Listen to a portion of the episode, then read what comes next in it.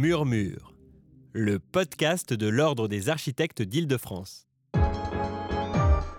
Rubrique Archisociétale.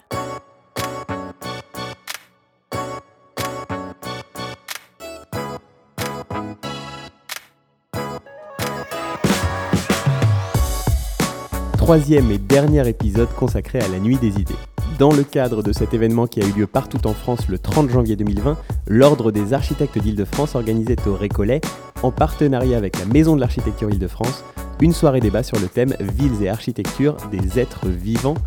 Trois tables rondes ont été organisées, donnant la parole à dix intervenants qui ont pu y partager leur point de vue. Ensemble et avec le public, ils ont tenté d'imaginer comment la nature, le vivant et les citoyens peuvent inspirer l'architecture et l'organisation des villes et des territoires dans un contexte d'effondrement de la biodiversité, de changement climatique et d'inégalités sociales et territoriales. Pour cette dernière table ronde de la Nuit des idées au Récollet, l'Ordre et la Maison de l'Architecture Île-de-France accueillent Anne Durand, Antoine Aubinet et Philippe Simet qui échangent autour de la question comment repenser les écosystèmes urbains et ruraux pour une répartition harmonieuse à toutes les échelles en symbiose avec la nature et l'environnement? L'animation est confiée à Olivier Leclerc et Johanny Bouffier-Hartmann. Alors, Anne Durand, vous êtes architecte.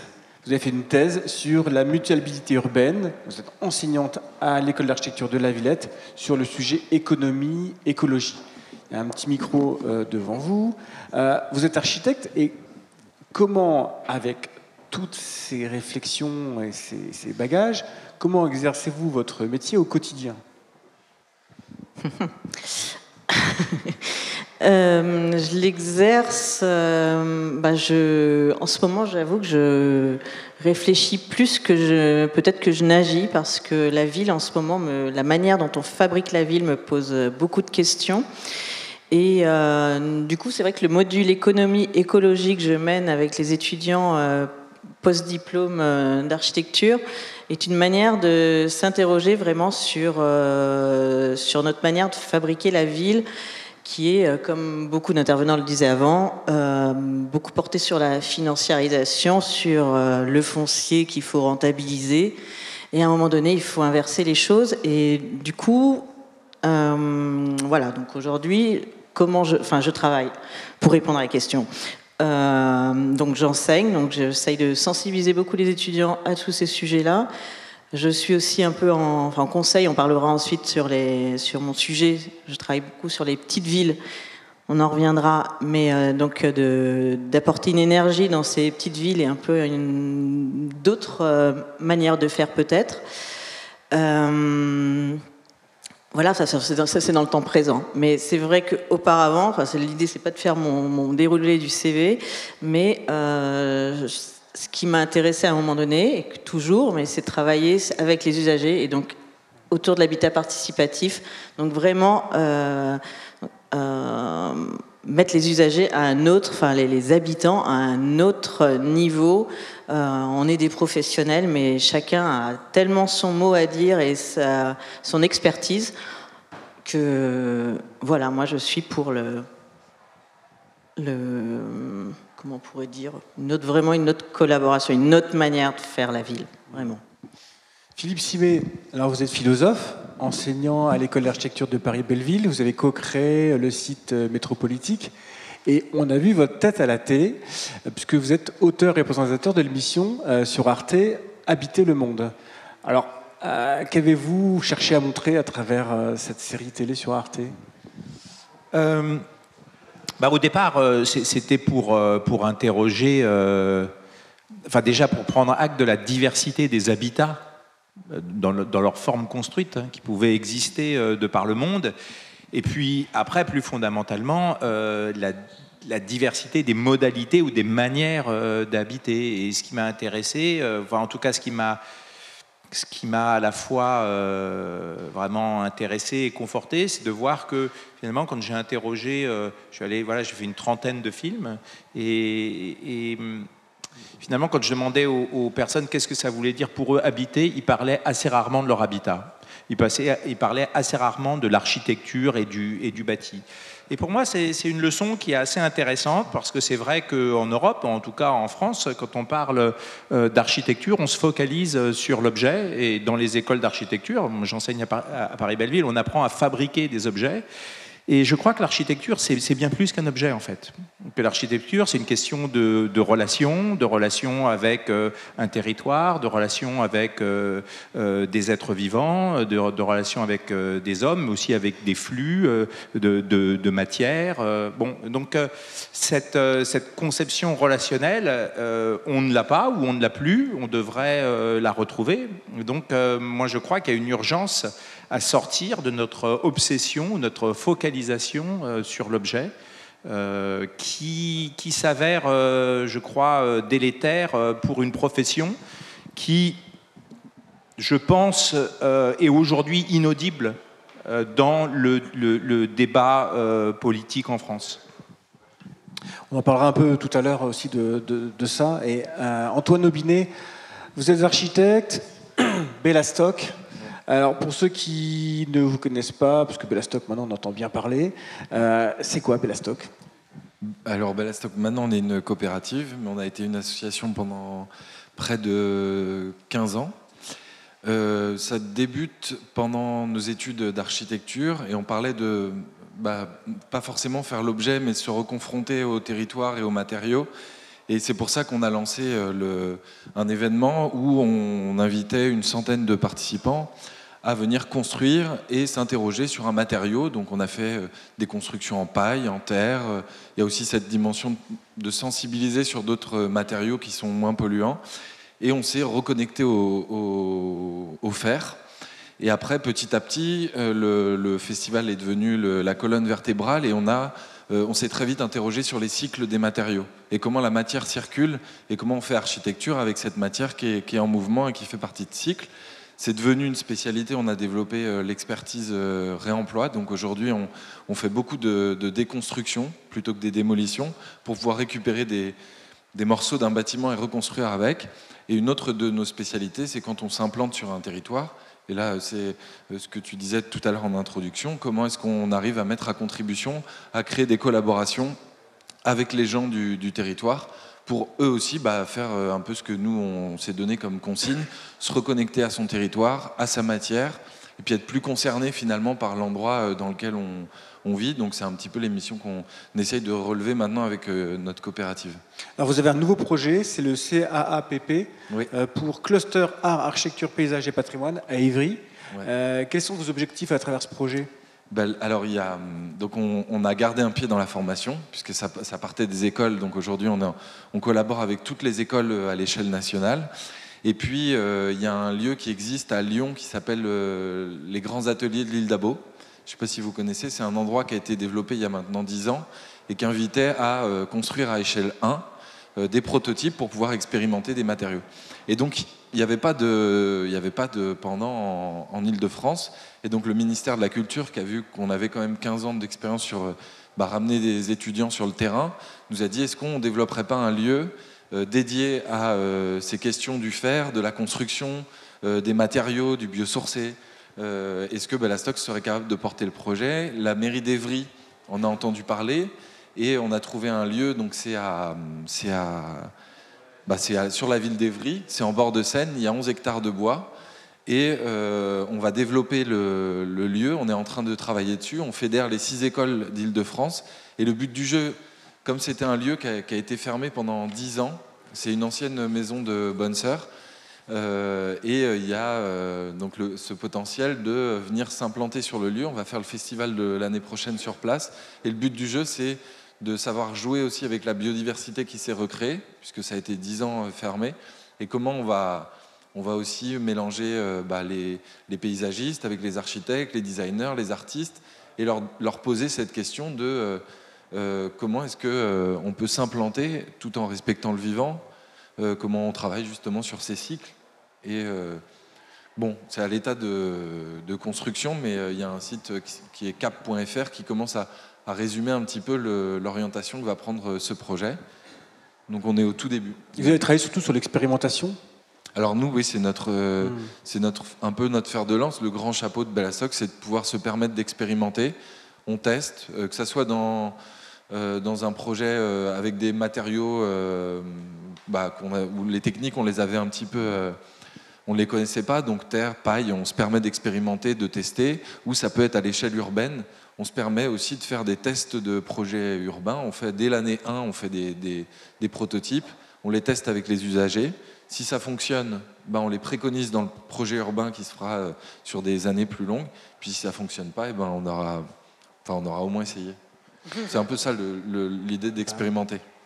Alors Anne Durand, euh, donc vous disiez en introduction que vous travaillez beaucoup avec l'être humain, euh, dans sa dimension positive, hein, c'est-à-dire que l'être humain n'est pas forcément celui qui va détruire, mais celui qui peut aussi réparer, celui qui peut faire euh, en sorte que la, biodiversité soit, mieux.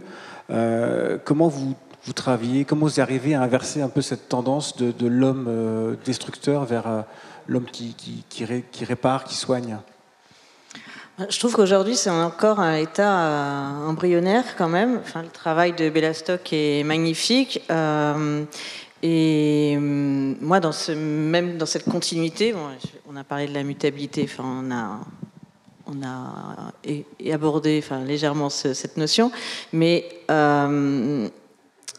j'ai perdu le, fil.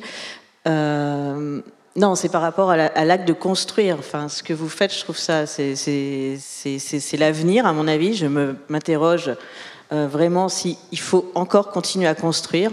Actuellement, on connaît euh, les quantités de, bâtiments euh, qui sont vacants, qui sont désaffectés. dans les petites villes, on a aussi nombreux bâtiments qui sont vides, qui sont en déshérence. Et donc, Aujourd'hui, c'est, euh, je pense que, l'avenir est au réemploi et à cette nouvelle économie. Mais euh, posez la question euh, comment comment ça se passe. moi, je trouve qu'il n'y a pas du tout les dispositifs aujourd'hui en France qui existent. tout le monde pense à ça. En 2020, il va y avoir une nouvelle loi qui va passer sur l'économie circulaire, c'est-à-dire vraiment on est dans une idée de réutiliser tout ce qui existe pour qu'il y ait le moins de déchets et pour pour euh, aussi euh, être dans l'économie euh, d'énergie. Mais j'ai animé il n'y a pas longtemps un workshop avec des promoteurs, différents bailleurs. et bien en fait, il n'y a pas les dispositifs, c'est-à-dire que par exemple, Bouygues Immobilier est très heureux de faire du, du, réemploi, mais en fait, ça correspond à, mais à peanuts, s'ils le disent eux-mêmes. Donc je pense qu'il y a tout à mettre en place dans la chaîne des, des, acteurs pour euh, construire de cette manière. Enfin, je ne sais pas si je réponds vraiment à la question, mais pour moi, c'est aujourd'hui, c'est l'avenir et c'est la manière dont j'ai envie de, de, de, de participer à, à nos manières de, enfin, nos, à nos projets, enfin, nos, Alors, du coup, je vais reformuler ma question aux, philosophes, aux philosophes, parce que euh, un peu pour, pour paraphraser Hobbes, est-ce qu'on peut considérer que euh, l'homme est un loup pour la nature, du coup? Euh, bon, On va rester sur Hobbes. L'homme est d'abord un loup pour l'homme. Euh, et, c'est parce qu'il a été un loup pour l'homme qu'il l'est aussi sur, euh, sur la nature. En fait, euh, la destruction des écosystèmes, elle coïncide parfaitement avec des modes d'exploitation des ressources et des hommes. Donc ça, ça devrait quand même nous alerter sur le fait qu'on euh, ne peut pas dissocier euh, les dimensions environnementales et politiques ou sociales de l'écologie. L'écologie, ce n'est pas la nature, ce n'est pas la défense de la nature. C'est la défense du système Terre, mais que, l'on porte en grande partie. et, donc réfléchir à des, façons de, vivre ensemble voilà, et de partager de façon plus juste les, ressources, avec la, communauté des, êtres vivants, avec la communauté des êtres de, nature. Donc, euh, euh, penser l'écologie, c'est indissociable d'une réflexion sur les formes de domination qui, qui, aujourd'hui. Donc l'homme est un, loup pour la nature, mais il est, il est aussi un loup pour l'homme. Mais euh, bon, en disant ça, moi je suis moins pessimiste que Hobbes parce que je trouve que euh, on voit, et notamment euh, chez les plus jeunes générations, moi je le vois chez mes étudiants, il y a vraiment une autre envie de, faire. Enfin, on a vu il y a quelques années plein de collectifs émerger, mais, souvent, voilà, il ça, s'est transformé un petit peu en animation euh, culturelle. C'était des choses qui étaient, très, très intéressantes euh, néanmoins. Mais, mais, maintenant, il y a plein de pratiques alternatives, de, projets qui, qui, émergent, où l'acte de bâtir n'est pas forcément euh, au centre. Bon, c'est vrai que le Bellastock, je pense que ça, a donné matière à penser, matière à faire à plein d'étudiants qui cherche à savoir comment on, peut travailler, et comment on peut aussi redonner du sens à sa pratique, parce que je trouve, encore une fois, moi je ne suis pas architecte, mais mon père est architecte, ma femme est architecte, je travaille avec des architectes, donc ne euh, croyez pas que je leur veux du mal, mais euh, euh, je, trouve que c'est une profession où la question du, sens de sa pratique va, devient de plus en plus problématique, et je vois bien que les étudiants, ils viennent comme ça chercher des réponses, et moi, j'ai eu l'occasion de, voir de près euh, tout ce que fait le Bellastock. Enfin, il y a une dimension de plaisir aussi, de, plaisir de la pratique, de reconnexion à territoire, de, pensée de la matière, de, de, penser de la circulation aussi, des, voilà, des, matières, des hommes, enfin voilà, qui, qui est une source de plaisir, et je crois que c'est quelque chose qu'il ne faut pas mésestimer. Je dis ça parce que euh, il n'y a pas longtemps, il y avait euh, ici la rencontre Réparer la ville, qui était hyper intéressante. Très intéressante. Euh, et j'ai assisté une après-midi à un atelier sur le biosourcé, le géosourcé et le réemploi. Et en fait, bon, et la plupart des discussions La quasi-totalité des discussions, c'était des discussions techniques. Alors, euh, nous, euh, la filière bois, elle est comme si elle s'est structurée comme ça, alors on produit tant de bois, euh, voilà. Puis les autres disaient, alors nous, en terre, il y a tant, voilà. Bon, mais quand on, est, quand, on construit en paille, on le fait, c'est des chantiers d'insertion. Enfin, je veux dire, c'est une aventure humaine, il y a une dimension de plaisir. Et voilà. Et quand on est, quand on est, quand on apprend, quand on est ouvrier, quand on est architecte, et qu'on se retrouve dans ces chantiers-là, ça, redonne de la valeur à l'acte de construire. Et alors justement, euh, dans le milieu de la construction, euh, on va dire que quelque part il y a eu des avancées énormes sur euh, des, progrès sur des, normes, des objectifs de performance énergétique, etc. Donc quelque part on est un peu, on est un peu sauvé. Qu'est-ce que vous en pensez? je provoque. pas forcément dans les. Je, pense aucun. J'en sais rien, mais moi je pense que. J'en ai parlé aussi avec beaucoup de, de, de, professionnels. Euh, la norme ne fabrique pas forcément euh, quelque chose d'intelligent ni d'économique. Enfin, tout le monde, euh, enfin, il suffit de voir aussi le, mouvement euh, de Philippe Madec sur la frugalité, euh, l'engouement que, ce mouvement prend, mais voilà, c'est absolument pas, il est voilà contre toutes ces questions de normes, c'est construire intelligemment. et il y a plein de choses qui, qui sont évidentes. enfin, je vais revenir sur la, notion d'écosystème parce que c'était un peu le sujet une des questions qui nous était posée, ça devient presque un poncif de dire, un poncif de dire, bon, bah, la ville est un écosystème.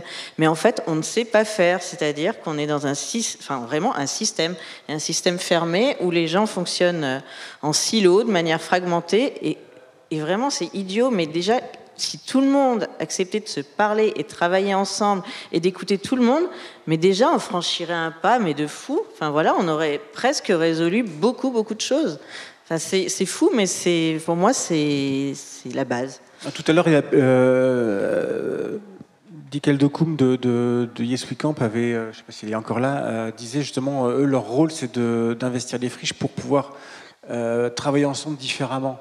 Et faire donc, c'est quelque part faire du lien, faire, faire en sorte que on anticipe les projets différemment et tout de suite on passe de nouveaux paradigmes. Qu'est-ce que vous en pensez par rapport à ça? Bellastock, vous, faites, vous faites ça aussi euh, C'est sûr que l'architecture, c'est un formidable outil de, pour créer du lien social. C'est-à-dire que ça, ça même. Faut, faut pas. Euh, tout à l'heure, on parlait de ne pas imaginer juste l'architecture comme l'objet. Non, c'est l'arrivée de la matière, comment je la stocke, comment je vais la mettre en œuvre. On parlait d'intensité sociale qui est sur les chantiers paille. Bah oui, ça demande beaucoup de main-d'œuvre, mais, mais euh, bah, le, le, chantier en est assez enrichi par les gens qui y contribuent. Après, il y a la, vie du lieu. Alors nous, ce qu'on essaie d'intégrer, c'est comment aussi euh, il va se déconstruire, peut-être à terme, comment il peut euh, muter. Euh, et donc, finalement, je me rends compte que dans nos projets, on, prévoit et on travaille justement sur toutes les étapes parce qu'on sait que ça va nous permettre de créer du lien euh, avec, euh, avec le quartier. Si les plus impliqués, on va, leur, on va les faire mettre la main à la pâte, si on peut. ceux qui sont un peu moins, qui veulent juste jardiner, bon, on les invite dans les espaces qu'on a prévus à cet effet. Ceux qui sont encore moins impliqués mais qui veulent quand même en entendre parler, bah, ils vont plus venir sur des événements. Alors on va organiser un dîner, un apéro, un concert. Et on a des tas de petits stratagèmes aussi pour ramener le public, pour qu'ils viennent bah, se confronter à ce qu'on est en train de construire. Et puis, bah, c'est un, un, bel échange. Et, nous, ça, tout à l'heure, on parlait du fait que c'est aussi des experts. Bah, souvent, c'est les experts de leur quartier. Et on se permet, en plus, dans notre projet, de pas avoir tout fini en termes de dessin, mais de le faire évoluer avec le, les, gens euh, du quartier. C'est l'expertise citoyenne euh, chère à. On a une expertise citoyenne. Euh, Saint Yves Saint-Omer, qui, qui, qui, a développé cette notion-là assez importante. Le, projet d'architecture, c'est quand même un lieu privilégié ou un temps, enfin un espace-temps privilégié pour faire société. Comme on a été focalisé sur l'objet, comme euh, euh, pendant euh, des années ou des générations, on a expliqué que ce que devait faire l'architecte, c'était de produire son objet. On s'est moins intéressé au processus. Et c'est vrai qu'après, voilà, dans les écoles, il y a, l'élève, euh, il y a l'enseignant, enfin il y a l'élève, le projet, puis au milieu il y a l'enseignant, puis tout le reste c'est dans une sorte d'éther. Puis après, quand on travaille dans la vraie vie, on se dit, oh là là, qui sont tous ces gens-là qui vont mettre des bâtons dans les roues, etc. Mais bon, si on réfléchit en termes de processus, c'est un processus social d'une richesse absolument incroyable. Donc euh, il n'y a pas beaucoup de professions en fait. Euh, je dirais qu'il n'y a pas beaucoup de professionnels non plus qui la font de cette manière. Faut... Là, je pense qu'on parle euh, de certains architectes et de certains collectifs qui émergent, mais euh, quelqu'un, des, étudiants, euh, moi qui me demandent où est-ce que je peux travailler de cette manière, voilà, on cite toujours les mêmes. Oui, voilà, on a cinq collectifs, on a cinq agences. Ça arrive. Non, mais ça arrive. Je suis pas pessimiste, mais je veux dire, qu'il faudrait que ça se, quand même, que ça se généralise. C'est-à-dire que quelque part on est dans le thème être vivant. Euh, je, m'adresse à Antoine Ombiné à Bellastock. Euh, vos actions sont souvent des festivals, des événements, des, concerts, finalement des actions très vivantes. Donc est-ce que ce n'est pas une manière pour vous de vivre aussi avec le vivant, c'est-à-dire toute cette animation euh bah, Ça rejoint ce que j'expliquais avant. Alors, on fait qu'un événement, un festival. Après, sur les projets alors on a des trucs très techniques, hein. on fait aussi juste de la déconstruction de certains bâtiments, mais sur tout ce qu'on appelle plus euh, urbanisme de transition, là effectivement on a, on a une attention particulière et on fait ce qu'on appelle un diagnostic territorial quand on arrive sur un, site. Donc on fait deux choses, diagnostic ressources et diagnostic territorial. Diagnostic ressources, c'est voir est-ce qu'il y a des bâtiments qui vont être déconstruits? Est-ce que j'ai un centre de tri de matériaux? Et à côté de ça, on fait le diagnostic territorial. Et là, c'est plus aller rencontrer les associations, les structures existantes dans le quartier, euh, qui est-ce qui mène déjà des actions, sur quel calendrier. Et en fait, on se nourrit de toute cette matière pour rendre notre projet euh, bah, vivant, comme tu le disais, Olivier. Philippe Simé. Ouais, euh, moi je trouve, j'étais super content d'être invité.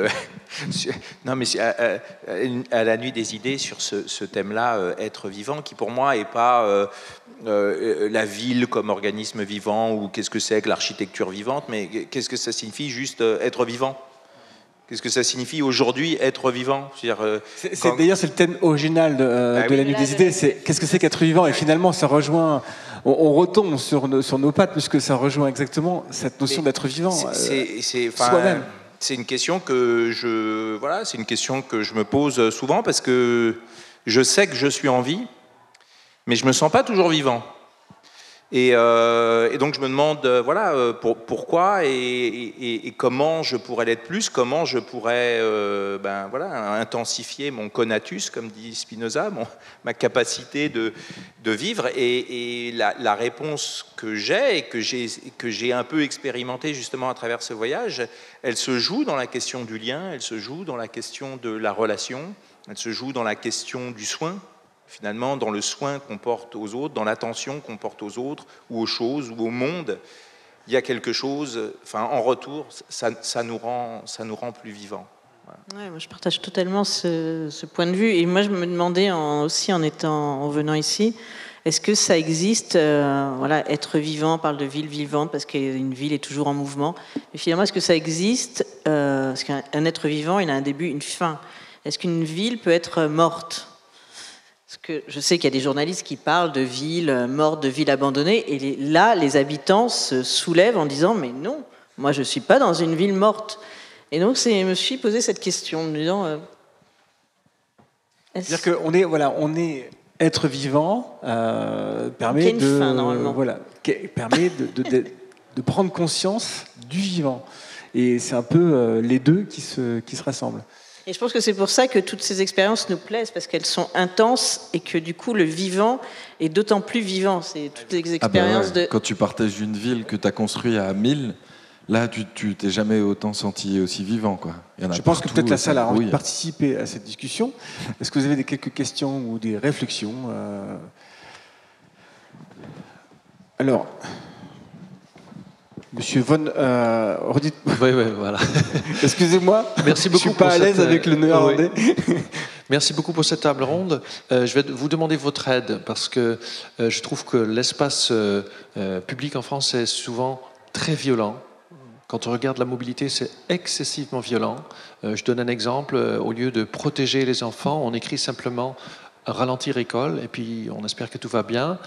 Euh, notre travail, c'est d'amener les, en fait, les, les, les, villes à changer d'avis, à, à, transformer l'espace, mais c'est très compliqué parce qu'il y a ce problème de la financiarisation que vous releviez tout à l'heure. Quelles expériences pourriez-vous partager avec nous ou quelles réussites qui vous ont euh, permis de faire changer la mentalité, d'amener les gens à se mettre en question, de mettre l'argent en question ou de voir l'argent autrement pour changer le lieu? Qui veut répondre à cette question? Antoine euh, Allez, je me lance. Je, euh, les, les rares fois où on a réussi à. En fait, c'est à chaque fois quand on arrive à impliquer des, des gens sur, sur le, leur quartier ou sur leur environnement euh, direct, euh, la question c'est comment est-ce qu'on peut faire pour impliquer les gens dans, dans leur espace public?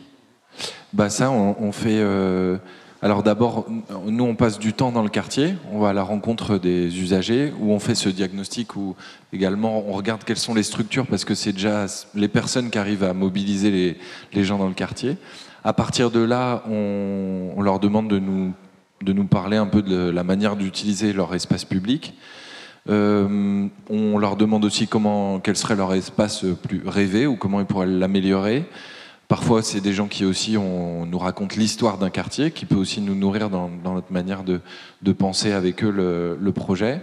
Et puis après, on fait ce qu'on appelle euh, des chantiers ouverts, c'est-à-dire que euh, on a des, supports qui montrent un petit peu ce qu'on a prévu ou comment on souhaite l'aménager en fonction du cahier des charges qu'on a, reçu. Et notre chantier, il est euh, sans barrière et on invite les. Enfin, c'est aussi un, point un peu attractif, c'est de nous voir en, pleine action, comme, si on faisait une performance. Et puis là, on va glaner d'autres informations, on va même parfois glaner un, coup de main. Et euh, de fil en aiguille, euh, c'est ce qui fait que les projets euh, qu'on a construits de cette manière sont généralement ceux qui sont les plus acceptés, utilisés. On les a fait avec, au, plus proche de, ce qui était attendu dans le quartier. Donc en tout cas, nous, c'est ce type de, protocole qu'on met en place pour pouvoir faire un, un, espace public qui est, qui est, qui est, qui est euh, utilisé et puis euh, dont les gens euh, se sont accaparés finalement ce qu'on a construit avec eux. Voilà, ça c'est une première étape. Mais je vais réfléchir si j'en ai d'autres. Ça rejoint l'idée du récit un peu qu'on qu évoquait tout à l'heure aussi, euh, ce fait de faire un récit pour que les gens s'approprient euh, une démarche architecturale et ensuite puissent se l'approprier euh, sur le long terme. Alors, Philippe, ouais, non, juste quelques, quelques réactions. D'abord, je souscris à votre propos. Je trouve que l'espace l'espace public euh, est, est, est, est, violent. Euh, il, il, il, est violent parce qu'il est aussi conçu pour être un, un, espace de flux, pour être un espace de circulation. Dans le fond, euh, on n'a plus rien à y faire, euh, on n'est pas là pour s'y rencontrer, on ne peut à peine s'arrêter, on ne peut plus s'asseoir. Et puis il faut chercher des poches dans la ville, et il y en a en fait où on peut retrouver, par exemple, voilà les squares, par exemple les squares publics. Et en fait, dans les squares publics, quand vous en faites un peu la sociologie, bah, vous trouvez une majorité de minorités.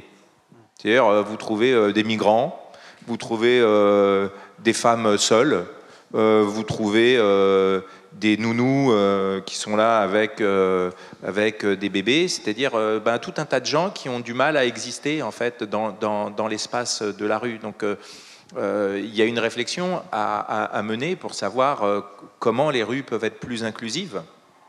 et justement, comment ne pas non plus trop normaliser ces formes d'inclusion, parce que voilà, les, les, espaces pour les enfants, c'est exactement ce que vous disiez, quand vous voyez la pauvreté des aires de jeu, euh, bon, il y a eu euh, des exemples. Hein. si vous regardez par exemple ce qu'a fait Aldo Van Eyck euh, à Amsterdam, voilà, dans, l'après-guerre, mais c'était une autre époque aussi où il y avait des formes de surveillance collective parce qu'il y avait des familles qui étaient là dans la rue, etc. il y avait des interactions qui étaient des interactions très très riches.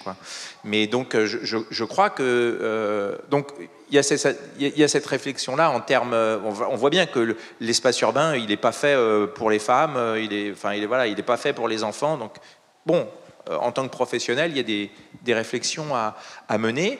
Mais après, je rejoins ce que, dit, ce que disait Antoine. Il y a, enfin, les gens, ils sont en même temps. parce qu'on insiste beaucoup sur les incivilités.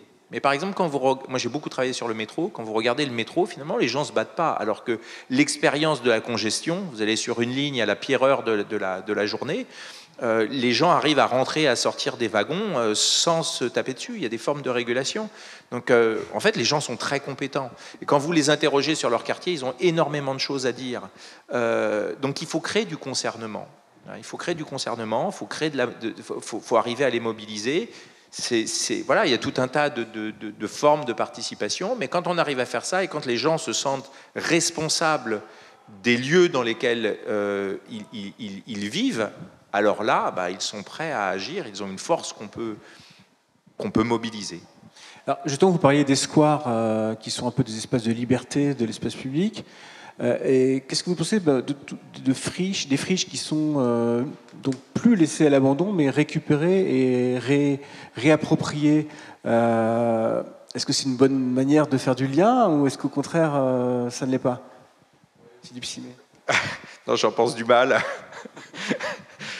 Non, je trouve ah, que plus, précisément. Voilà, je trouve que les, je trouve que les les, que, un bon nombre de friches culturelles qui, à un moment donné, euh, ont porté cette, cette, philosophie de l'extériorité ou de la marge, mais qu'on trouvait, hein, parce qu'il y a eu euh, bon, voilà, les hétérotopies chez Michel Foucault, marge de la philosophie chez Jacques Derrida, euh, le, le, pli de Leusien. Enfin, il y a eu un moment dans la philosophie française où cette question de l'extériorité euh, elle, a, été pensée comme un lieu où il pouvait se passer quelque chose de singulier. Puis elle a été expérimentée en France et, voilà, euh, et, euh, en Europe, en, Allemagne, à Berlin. Enfin, voilà, il y a eu énormément de choses très intéressantes. Mais je crois qu'aujourd'hui, la logique de, la marge, il existe toujours des vraies marges, hein, où on va reléguer euh, tout un tas de, gens.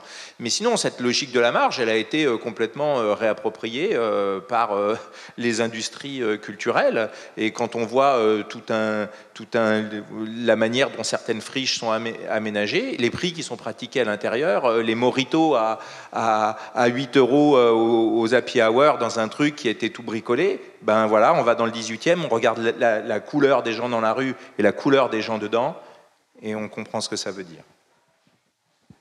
Est-ce qu'il y a d'autres questions euh, dans la salle? Ouais, une question.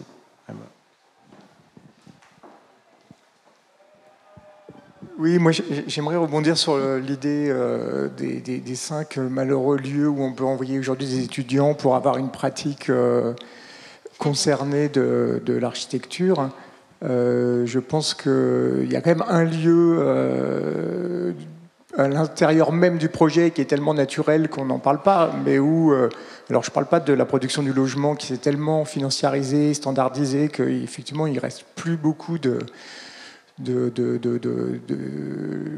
comment dire, de, lieux de dialogue. Et, je crois que c'est justement à cause de ça que surgissent aujourd'hui d'autres manières d'investir des lieux. Euh, mais quand on travaille sur un équipement public, euh, sur des, notamment des petits équipements publics, on a euh, vraiment un travail sur le terrain qui est fait en amont par la maîtrise d'ouvrage, par la collectivité, qui est considérable. Après, il y a un travail quand nous, architectes, intervenons avec les équipes pédagogiques, avec les entreprises aussi qui construisent, avec les nouvelles façons de construire, qui sont aussi des lieux de formation des entreprises, des lieux de formation des équipes d'architectes qui sont parfois confrontés à des nouveaux usages qui sont des, lieux de dialogue, de, transversalité sociale aussi très importante, parce que l'architecte n'est pas du même lieu social qu'un ouvrier sur un chantier.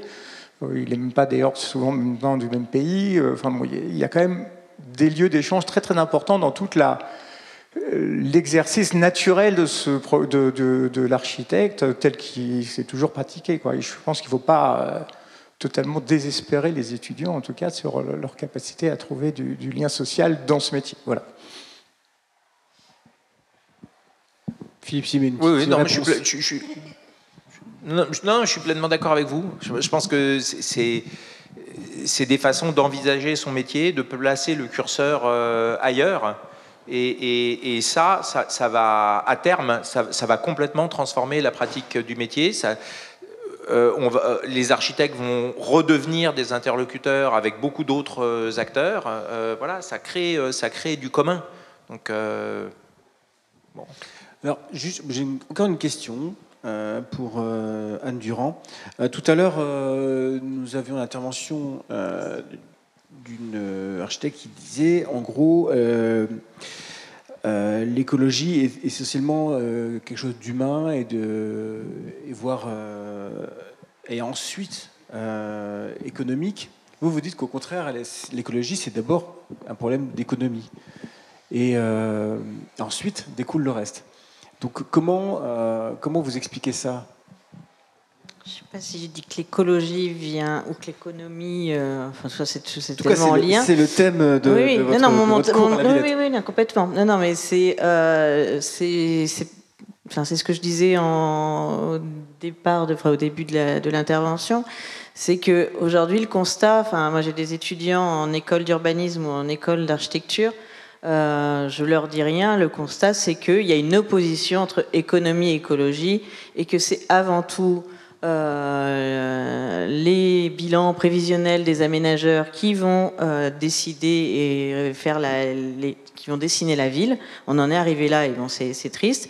Et du coup, tous les étudiants se disent mais comment on inverse euh, le système et comment c'est pas que du de, de l'effet vitrine, du greenwashing et tout ce qu'on veut, et que vraiment euh, il y ait une autre manière d'aborder. Euh, bah voilà, il y a toutes les questions dans l'écologie, c'est ce que tu disais.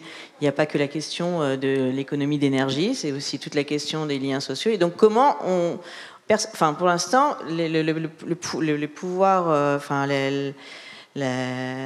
comment on va dire, le, enfin, les questions économiques ont tellement pris le dessus sur euh, le dessin de la ville qu'on on ne sait pas vraiment comment réinverser la machine. Je pense qu'on est et tout, reste un peu anecdotique, alors que c'est euh, tout le système qu'il faudrait euh, inverser, c'est-à-dire ben, voilà, toutes ces actions menées où l'usager le, prend les devants et il est vraiment acteur dès le départ.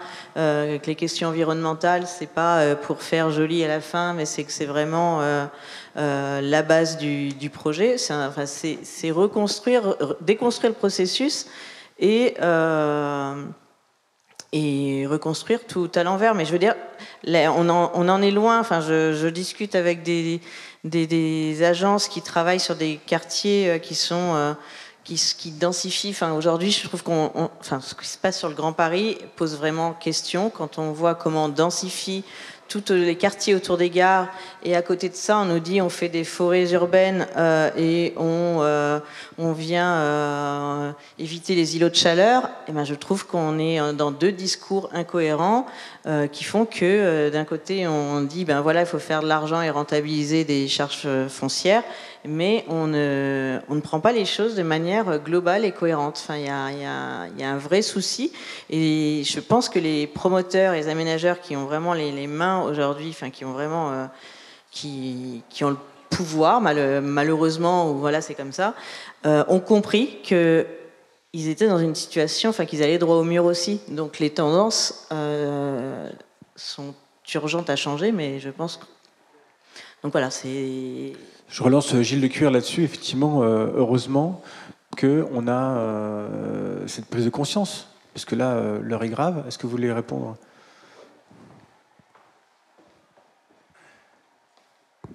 Oui, d'abord, moi, ce que je constate avec d'autres, c'est que les citoyens sont très nettement en avance sur l'ensemble des, décideurs, moi compris, je me mets dedans. C'est que chaque jour, je découvre avec d'autres bah, que voilà, on, se projette et on se dit les gens ne voudront pas. Mais euh, c'est pas du tout ça ce qui se passe. Euh, L'autre défi, et euh, il vient d'être évoqué, c'est que les solutions dont on sait qu'elles sont viables pour la biosphère, hein, les trois sphères enchâssées du développement durable, c'est une mauvaise image, elle a été utile. C'est bien la biosphère qui contient la société et la société, les sociétés humaines, et une partie de la société humaine, c'est l'économie. Mais euh, on ne peut pas avoir d'économie en dehors des relations sociales, et on ne peut pas avoir de vie humaine, relations sociales, en dehors de la biosphère. Donc il y a des priorités. Or, aujourd'hui, les solutions fondées sur la nature coûtent moins cher.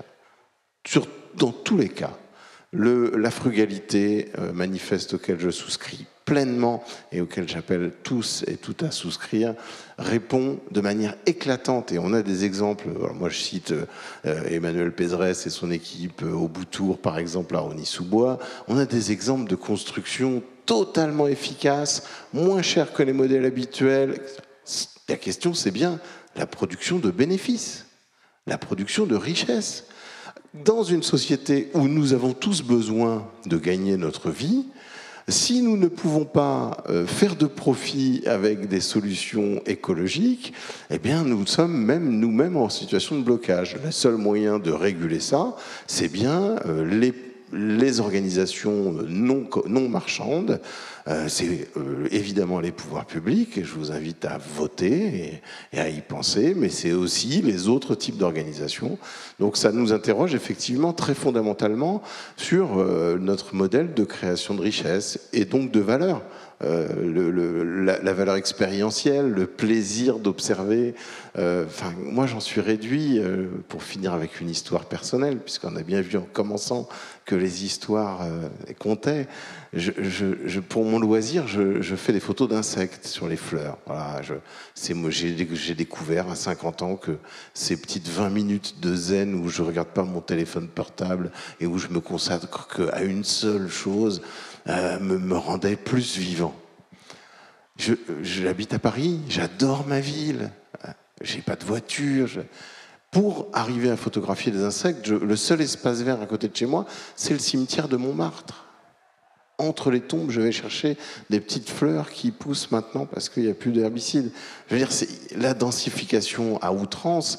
Euh, on va la payer très très cher. Donc je souscris aussi au fait qu'il faut certes ne plus euh, artificialiser les sols, mais euh, il faut d'abord aider à rénover les logements existants qui sont vides avant de construire 75 000 nouveaux logements en extension urbaine. Enfin, je veux dire, on va droit dans le mur.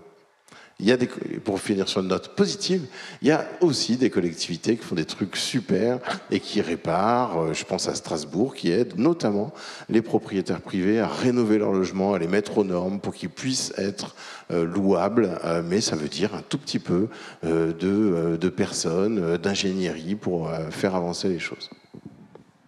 Anne Durand, vous voulez réagir? Non, je pensais aux photos que je. Vous compreniez peut-être pas les photos que je montrais au départ, qui étaient des- qui sont prises par un, un photographe euh, comédien, qui sont des photos du, trottoir et de la de la et de la route. Et à chaque fois, c'est des micro paysages parce que ça existe aussi. Bon, là, il a fait des installations de de- d'éléments, euh, soit des poissons, soit des. Mais c'est pour montrer aussi euh, la- ce que ce qu'on ne, qu'on ne voit plus parce qu'on passe, mais donc là, c'est des installations aussi, mais il y a, y a une, euh, une force aussi dans le, dans le bitume et dans l'espace public. Et la, poésie du, la poésie de la ville, c'est aussi ça. Voilà, voilà, c'était en, écho aux photographies et aux insectes. Alors, si j'ai bien compris, du coup, la soirée, elle peut se résumer en trois notions. la première, c'est le, dire que la dernière, c'est l'être vivant. Nous sommes vivants. Hein. la seconde, c'est qu'on trouve notre salut dans le nom formel, euh, euh, le, le, la formelle, l'interstice, et que finalement tout ça se raconte sous la forme d'un récit. Est-ce que c'est est -ce c'est bien résumé? Voilà, bah écoutez, je vous remercie beaucoup pour cette soirée, d'avoir attendu jusque maintenant. Effectivement on peut applaudir euh, tous ces intervenants. Merci d'avoir tenu trois heures. Ultime table ronde interrogeait notre place en tant qu'humain dans un écosystème en plein bouleversement. Conscient que notre développement urbain peut être un risque pour la biodiversité, il est aussi la cause de notre propre destruction. Nous entendions Anne Durand, architecte urbaniste, Antoine Aubinet, fondateur de Bellastock, et Philippe Simet, philosophe, auteur et présentateur de l'émission Habiter le monde sur Arte. Olivier Leclerc et Joanny Bouffier-Hartmann étaient en charge de l'animation. Cette édition 2020 de la Nuit des Idées, organisée autour de la thématique Être vivant, a permis de révéler d'une part l'intérêt du récit pour fédérer autour des enjeux environnementaux, d'autre part il apparaît évident que l'architecture et la ville devraient laisser plus de place aux interstices, à des architectures plus accueillantes pour la biodiversité. Pour conclure, la soirée a permis la prise de conscience que nous sommes aussi des êtres vivants,